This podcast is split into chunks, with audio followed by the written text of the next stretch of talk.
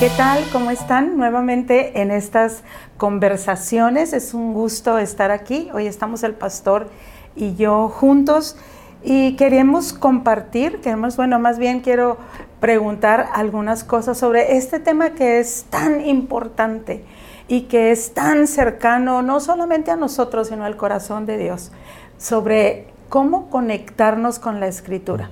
Porque mucha gente piensa que solamente la debe de leer, no piensa todo lo que hay atrás de la escritura. Y Dios quiere conectarse con nosotros, Dios quiere comunicarse con nosotros a través de la escritura. Entonces, pues vamos a hablar de este tema que es para ti conectarse con la escritura. Bueno, yo creo que lo, lo que yo busco con el objetivo final en mi lectura de la Biblia son dos cosas. Yo quiero descubrir quién es Dios y eso pues lo descubres en la persona de Jesús y, pues toda la Biblia te habla de Él y, es lo que quieres. O sea, hay veces cuando yo estoy leyendo algo que me asombra la manera en que Dios actúa, su forma de responder y, y me tengo que detener y a veces le digo, ¿quién eres? O sea, ¿cómo puedes ser así, reaccionar así? Entonces descubrir a Dios y conocerle es el objetivo supremo de la búsqueda y de la conexión con la escritura. Otro, eh, una parte que nos lleva a eso es oír a Dios. Cuando tú lees la Biblia, Tú no quieres solamente acumular información, saber cosas, ¿verdad? Eh, descubrir promesas, aunque todo eso es muy bueno. Lo que quieres a final del día en que tú te sientas con tu Biblia en la presencia del Señor es que tú quieres oír al Señor. Tú quieres oír su voz, pero también quieres oír su corazón. Y eso lo haces a través de tu conexión con las Sagradas Escrituras. A mí lo que se me hace extraordinario es que nos podamos dar cuenta que Dios quiere hablar con nosotros. Totalmente. Y lo hace a través de este tiempo que apartamos y quisiera que nos dijeras un poco sobre cómo es este tiempo con Dios, porque en este tiempo de tantas distracciones o tantas cosas que estamos oyendo, tanta información a nuestro alcance, ¿cómo es que hacemos a un lado todo para escuchar a Dios? Bueno, a mí me encanta en Hebreos 1, donde empieza diciendo, Dios, habiendo hablado de muchas maneras a los padres por los profetas, dice, en este tiempo nos ha hablado por el Hijo. Entonces, eh, la escritura enfoca todo en la persona de Jesús. Él es el que nos habla. ¿sí? Ahora, eh, ¿cómo nosotros llevamos eso a cabo? Y cómo esa dinámica sucede ya en mi tiempo personal pues hay algunos elementos súper importantes. Ah, ¿Con qué quiero empezar?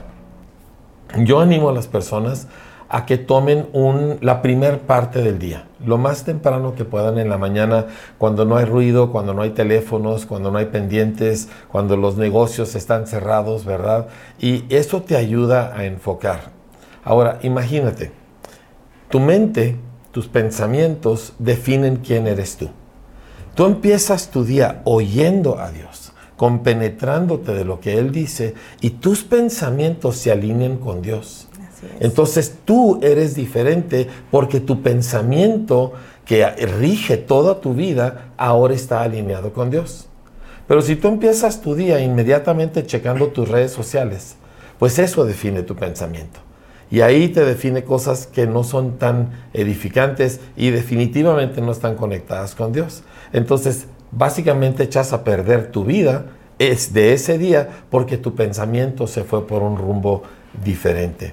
Entonces, lo primero que quieres en la mañana es que tú quieres que de alguna manera las palabras de Dios se metan en tu alma, se metan en tu pensar. Ah, yo aprendí ah, hace muchos años de uno de los héroes de la fe, se llamaba Jorge Müller, fue un gigante en la fe que abrió orfanatorios en toda Inglaterra y lo sostenía por una fe milagrosa. Y él, eh, él, yo aprendí de él en uno de sus libros cómo orar en la mañana. Él dijo, en vez de entrar diciendo y hablando y Dios y aquí y allá, dijo, entra oyendo. Entonces, esto es lo que yo aprendí a hacer de él. Me voy a un lugar aparte y básicamente mi oración con la que empiezo es, Señor, necesito oírte. A veces lo digo en pocas o en muchas palabras, pero es la misma oración. Necesito oírte. Y entonces empiezo a leer aquella parte de la escritura que me toca según el plan de lecturas que estoy llevando. Porque definitivamente no recomiendo eso de abrir la Biblia y a ver qué me toca.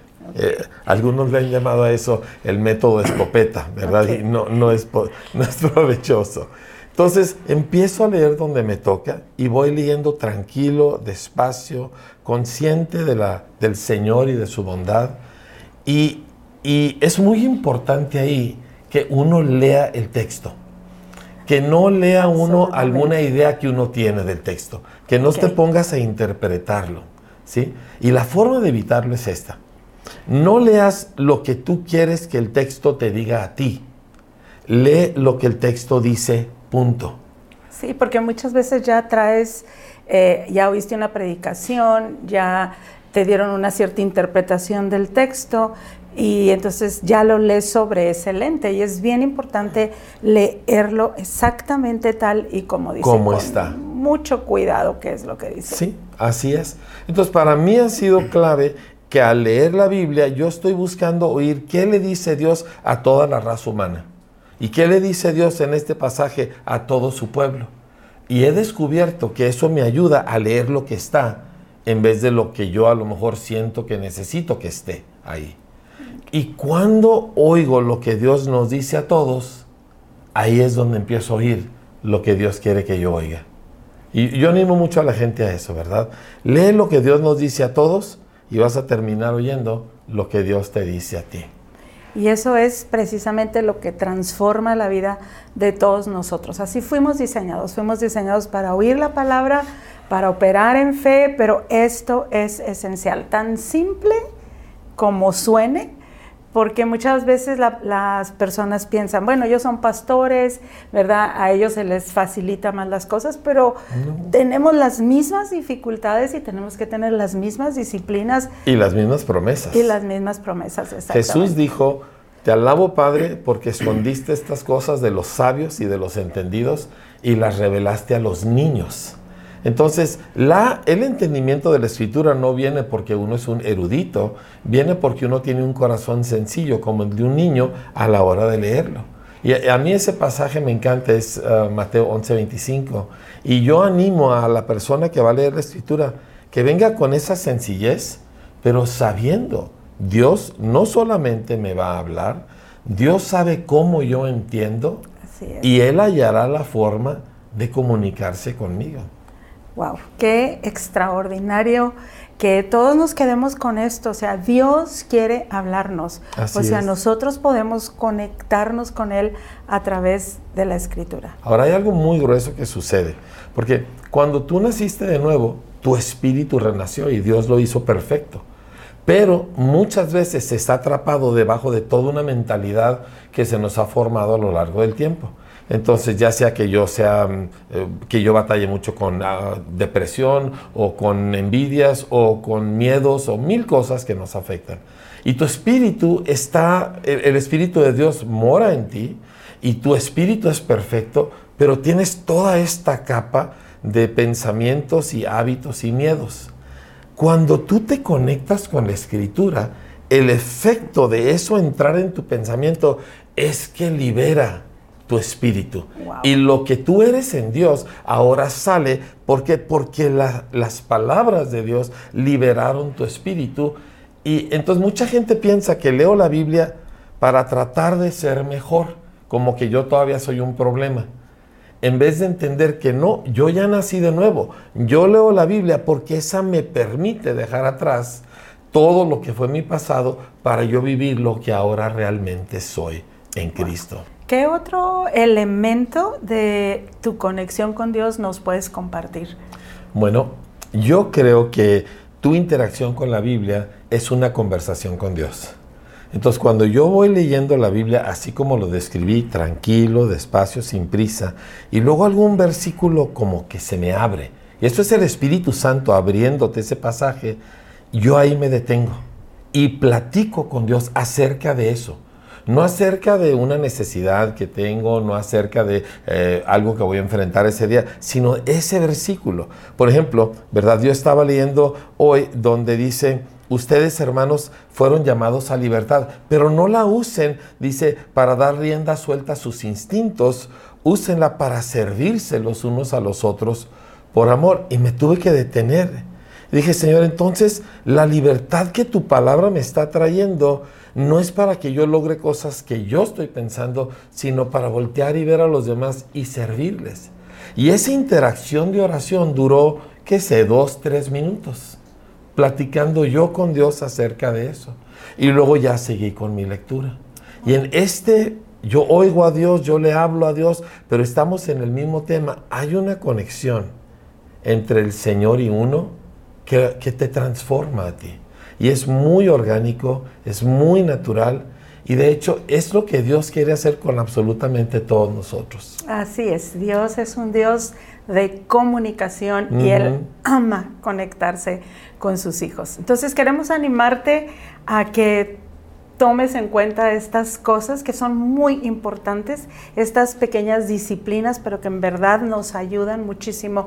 Sobre todo, como dice la escritura, nadie enseñará a su prójimo, sino que todos serán enseñados por Dios. Y así es como, así, es, como todos somos enseñados cuando tomamos este tiempo, cuando no interpretamos, cuando lo buscamos a Él, cuando platicamos con Él acerca del texto. Entonces, pues estamos muy animados de que la gente conozca cómo comunicarse, cómo conectarse con la escritura. Muchas gracias. Yo quisiera hacerle una petición a tu público eh, sobre esto, porque Dios va a hablarnos a cada uno. Y yo quisiera pedir que tomasen el tiempo para escribir algunas de esas cosas, porque eso luego va a enriquecer a otros. Eso es lo que pasaba con el rey David. Él y Dios tenían conversaciones y luego él escribía aquellas cosas y hasta el día de hoy nosotros leemos sus escritos. Y a cada persona cuando oye a Dios es muy valioso que lo escriba tanto para uno como para que luego le pueda uno compartir a los demás. Así es. De hecho, una de las cosas que, que podemos decir a través de, de todos estos años de servir al Señor es que la mayoría de las cosas que hemos hecho, que hemos oído, han sido porque el Señor nos ha hablado a través de la Escritura. Ahí hemos encontrado el motor, la dirección, muchas cosas. Entonces, los animamos a todos y nos vemos la próxima semana.